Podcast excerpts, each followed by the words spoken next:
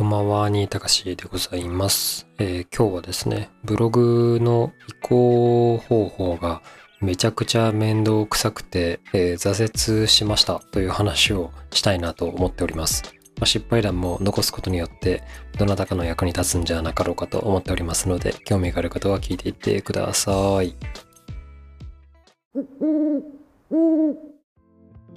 改めまして、こんばんは、新高しです。普段は転職エージェントをしたり、物を書いたり、事業のサービス企画やマーケティングの支援をしたり、キャリアや人間関係、恋愛など、個人のライフプランに関わるあれやこれやの相談に乗ったりしながら、気ままにこうして喋ってるようなものでございます。さて、えー収録している今日は11月11日とのことで、これはポッキーの日と言われるやつですね。まあ、バレンタインデーとか、ハロウィンとか、あの辺は、あの、うまいことね、えーマーケットであの売りたい人たちが、えー市場をこう操作をしてそれを何十年もかけて印象操作をしてっていうのが積み重なって今日のハロウィンだったりとかバレンタインデーといった市場になっているところなんですけれどもポッキーっていうのはなかなかまだまだ浸透しないですね。ただこれ浸透するまでにあの40年とか平気でかかるプロジェクトだったりもしますのでもしかしたら2050年ぐらいにはあのポッキーの日ってのがめちゃくちゃ浸透してるんじゃないかもなとは思うんですけどね、どうなんでしょうね。ということで、えーっと、まあ、今日ブログのお話なんですけれども、えーっとですね、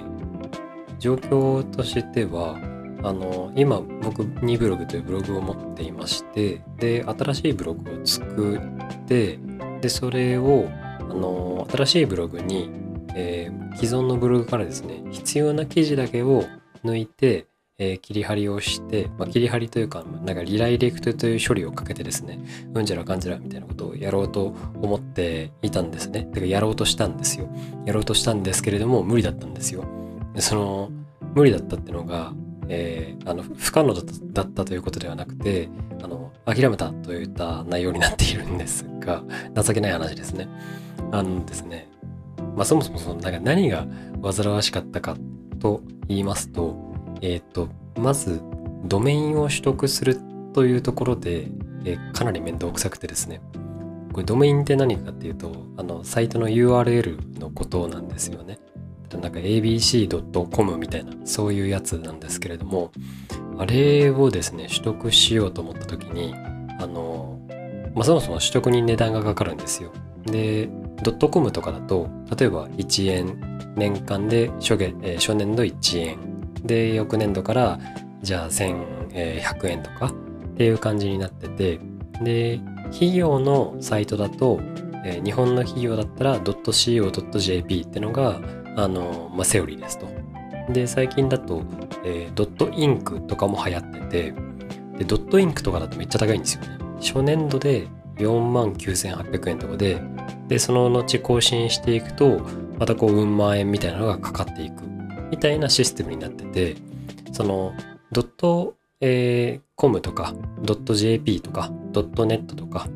あの、そういった、まあ、下の部分にですね、ついてくるドットなんとかっていうやつが、まあ、ドット何であるかによって、いろいろとまず値段が変わってくるんですよね。でですよ、あの、まあ、もう有名な、えー人気なドメインってのは、あの、土地と一緒なので、誰かに買われちゃってるんですよね。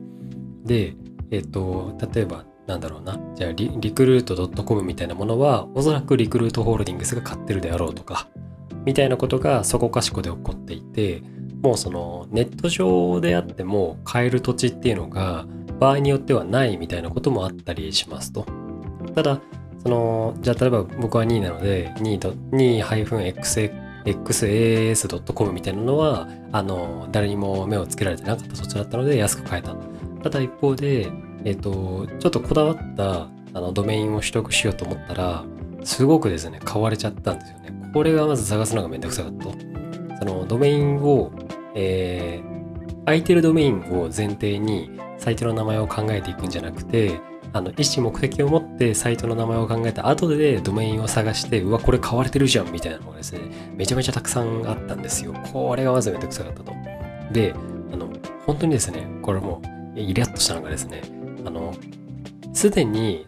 あのブログとして運営してるとか企業サイトを持っていてそれがたまたま僕が思いついたサイトドメインと被ったんであればまだあのあ僕がちょっと遅かったですねっていうことで譲れるわけなんですけれどもあのそうじゃない場合でドメインが買われていることがあるんですね。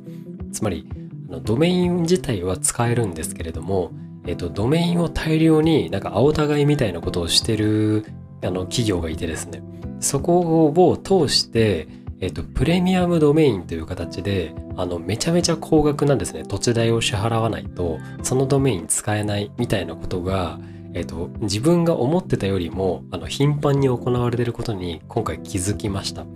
で、まあ、ももちろんですねプレミアムドメインは買わなかったわけなんですがその買わなかった理由はえっとなんでしょう、その企業に、えっと、お金を払うのが、なんかムカつくっていうところはもちろんあるんですけど、単純に高すぎるんですよね。で、えっと、比較をするとですね、例えば、僕が使ってるドメインが、えっと、プレミアムドメインでなかった場合は、えっと、5年くらい使っても、せいぜい、そうだな、1万円は絶対にしない。もう6000円、7000円ぐらいで済む。みたいな、あの土地代なんですけれども、まあ、年間、えー、千何百円っていう感じですね。ただ、その、とあるプレミアムドメインを使った場合だと、えっと、400万円とか普通にするんですよ。もう、バカみたいじゃないですか。なんとか .com で同じドメインを使うのに、プレミアムドメインというその企業がただ持ってただけの土地を利用させていただくだけで、えー、ねそんなにうん百万円も損をしちゃうっていうところはちょっともうリスク許容からですね大きく外れてしまっていたので、まあ、ここでまずイラッとしていたと。で、まあ、うまいことですねこうかいくぐってかいくぐってああじゃあもうこれにするかなって思って決めたもののドメインで、えーと、いざ運用開始したわけなんですけれどもそうすると今度ですね、えーと、ワードプレスという、まあ、ブログを運営するサイトの中でのエラー謎のエラーが、えーと、起こりましてでこれ、えー、と1日2日かけてなんか復旧に勤しんでいたわけなんですけれどもまあなんか厄介なエラーでですねえっ、とググっても解決策が結局見つからないとか、えー、と見つかったもののあのかなり難解な、えー、対応が必要になってしまってその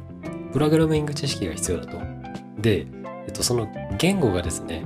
例えばなんか Ruby とか Python とかだったら僕は大丈夫なんですけれどもあの Ruby とか Python って書きやすいんですよ。なんですけど、えっとですね、あの SQL とか PHP とかっていう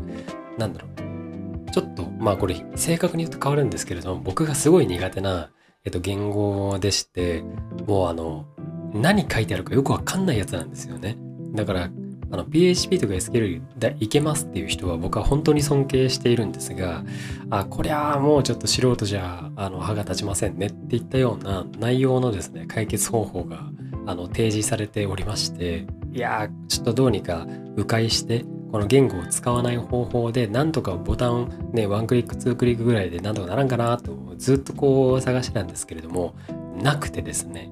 でなくてもちょっと代用で、えーと、応急措置みたいなものはできるので、えーと、解決はしないんですけれども対処ができるっていうレベルの問題だったんですがただこれがですね続いてしまうと結局どこかしこでなんか面倒くさい思いをするなっこのドメインのまま運営をしているとって言ったようななんかそんなですねあの未来のことを考えた時にうわーっていうそのストレスもありましてあじゃあもうこれドメインをえっと新しくサイトを作ってうんちゃらっていうのは、えー、めんどくせえなっていうところが あの勝ってきました。僕はそのえっと本職がエンジニアでもなければですね、デザイナーでもないわけですので、なんかなんちゃってでやる部分はあるんですけれども、なので、いやー、これきついなっていうふうに思っていた矢先ですね、じゃあ、とりあえず対処だけして、えー、運営をどうにか新しいドメインで開始をしようかって思った時に、えー、今あるブログからあのコンセプトをちょっと引き継いで改良してみたいな趣旨だったのであの持ってくる記事追い越しをする記事っていうのがいくつかあったわけなんですよ。まあ、つまり嬉しいの記事ですね。えー、Google の検索のトップ10以内に入ってるものとかをあのそれだけ抽出してですねあのパッて移動しようかなとかっていうのも思ってやってみようとしたんですけどもそのリダイレクトの方法もですね、えー、ブログ全部を引っ越すのではなくて特定の記事だけ、えー、違和感なくあの今どこかしらで貼っていただいてるですねリンクから押しても問題がないようにするっていうのが超めんどくさくてですね。しかも作業がめっちゃ重いんですよ。なんかうわこれ技術の発達したしたって言ってるけどあのかゆいところに手が届かんなっていうところがですね多々ありましてまあこれでねあの僕がプログラミングのあのプロですみたいなことだったらなんかどうにかなったのかもしれないんですけれどもちょっとそこまではですね額がなくていやー難しい難しいってのが、えっと、続いていた結果もうここで悩む時間がえっとロスだと既存だというような頭になってしまいまして、打算人間なのでなんか、なんかその、そこまで、えー、新しいドメイン、もう買っちゃったんですけど、あの、買っちゃったって言ってもやっぱり、まあ、2000円はしないわけのドメインだったので、まあ、1000円、2000円ぐらい損したわけですが、もうここで新しいドメインにして、サイトのデザインも一から変え、買い直して、変え直してで記事も作り直してみたいなことをやってる時間があるくらいなのであれば、えー、今あるサイトのタイトルだけを変えてもうドメインは捨ててでえっ、ー、といらない記事とかの整理をしてみたいなことをやった方がもうもう良くないっていうことですね。なっちゃいましたなっちゃったのでちょっとまだ決断しきれてないほぼほぼ固まってるんですけれどもあの買い直したらですねドメインは、えー、このまま使わずにお蔵入りになるっていう可能性がございます。出てきました。で、その、まあ、これを機に、えっ、ー、と、重いですね、今のあのブログの、えーと、動作がちょっと重たかったので、その辺もあの新しいブログにして、えー、ぐちゃぐちゃしてる、その絡まってしまった糸をもう捨てて、えー、ま、さらな状態から始めようと思ってたんですけれども、まあ、それよりもむしろ、えー、新しいブログのこう開始っていうところの意図の方がこんがらがってたことに気づいて気づいてしまったので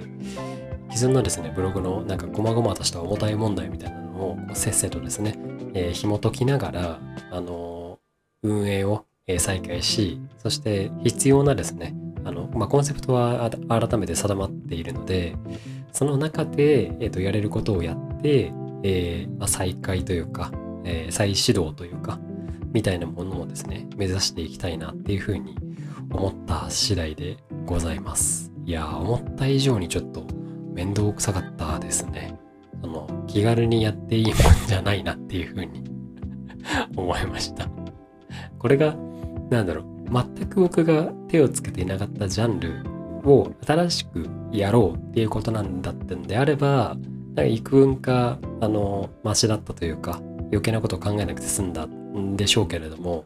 そうじゃなかったのでその作り直していったようなものだったのでめっちゃめんどくさかったなっていう風な体験がございました。この23日は何だったんだろうなって思いながらですね。の息巻いて、えノート更新していたあの夜夜というか朝というかあの時間は何だったんだろうなっていうふうに思いつつですね。まあこれもいいあの経験だったと、まあ、失敗はなんでしょうね、一つこれが難しかったっていう経験が手に入ったんだと、あの楽観的にですね、思いながら、えー、今のブログを改良していきたいというふうに思いました。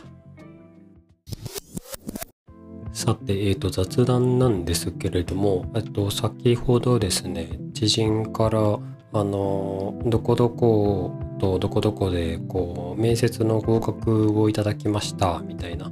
最終面接合格ですっていうところのですね、嬉しい報告を、えー、もらいました。で、これは一人の友人としてすごく嬉しいことなんですけれども、というのも、あの、まあ、これは、えっと、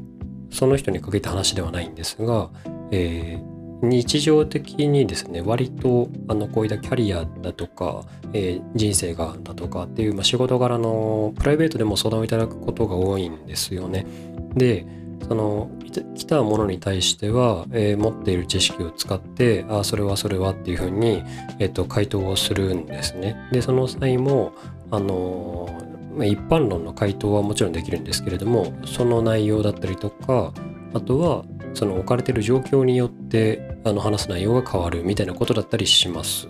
でその結果ですねえっと一時的な相談をいただいた後にその二次相談だったりとか、えー、最終的なその報告だったり中華の中途中の報告だったりとかみたいなそのその後どうだったみたいな話をいただくことがありましてでこれはあの当たり前じゃないそのそういったものが報告相談がもらえるのは当たり前じゃないっていうふうに思っているんですよね。っていうのもなんだろうえっ、ー、と相談を受けた側がえっ、ー、とおごってですねなんか天狗になって、えー、偉そうにあのご公説を垂れただけの内容っていうのは多分相談者側に対して刺さってなくてですねその知識として、えー、参考情報程度にあのキャッチをしてもらった、まあ、それだけでもありがたいんですけれどもただそこで終わってしまって一方でその後のなんか連絡がないっていうことは、えっ、ー、とそれだけの、うん、感動しか与えられなかったんじゃないかなっていうふうに思っております。でこれをあの自分本位に考えてえっと、相談に乗ってやったのにその後の報告がないなんてあいつは非常識なやつだとかっていうふうに、えっと、思っちゃいがちな人もいる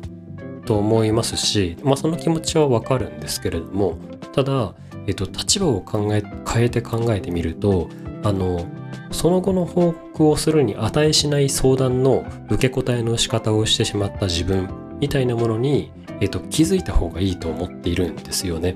それはあの何でしょうこれ継承を誰かに鳴らしてるというかっていうわけではなくて、えっと、単純になんかそう考えた方が相談に乗る側の自分の、えっと、クオリティが上がっていくからそこは貪欲に行きたいなっていうふうに思っていて結構ここは自分に厳しくあの言っているところかなと思います。まあ、いちいちですね、いつ誰々にどんな相談を受けたとかっていうところを、えー、まあ、プライベートなので、あの別にログに取ってるわけでもないですし、Excel にまとめてるわけでもないんですけれども、ただ、まあ、こうこういったですね、えー、後々の報告をいただいたときに、あの、ちゃんと、あ、届いたんだなっていうふうに、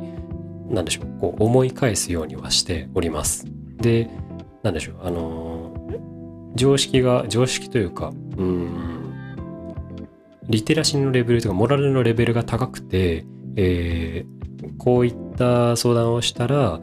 例えば翌日になんか飲み会行ったら、えっと、翌日にありがとうございましたとかその終わった直後に連絡をするみたいなそういったですね、まあ、マナーやらモラルやらみたいなものがあると思うんですけれどもそこをちゃんとしてる人もいるとは思うんですよね。なので、えっと、作業的にお礼を言うっていうパターンはあるとは思うんですけれどもとはいえその後ですよね。に何かしらの連絡がくれるっていうのはここはですね、えっと、マラモラルからも外れたあのその一歩踏み込んだまあ何でしょう感謝だったりとかリスペクトだったりとかみたいなところに踏み込んでくるような気もしますのでなんかこの感謝の形を受け取った時になんかギフトをもらえたようななんかそんなような気分になったりします。っていうのが本当この、えーと、15分20分以内に起きた出来事でございました。ので非常にハッピーな気持ちでございます。ただここでですね終わりではなく、えー、その今の状態っていうのが、えー、その人にとって最適なのかとかまたその例えば何歳のどこに住んでて、えっと、どういうキャラクターの人でとかっていうことも踏まえた時に、えー、今あの受かったと言われる、まあ、合格が出たと言われる企業たちを、まあ、軽くですね見て、えー、どこにあらが生じそうなのかとか次転職するとしたらどういった理由で転職をするんじゃなかろうかとかみたいなところも踏まえた上でまた、あのー、相談が、えー、来たらですね、まあ、回答したいなっていうふうに思っているところでございます。まあなんか私あのー、転職エージェントっていうことを日頃やっているわけなんですけれどもなんだろうな 仕事をやっていて思うのが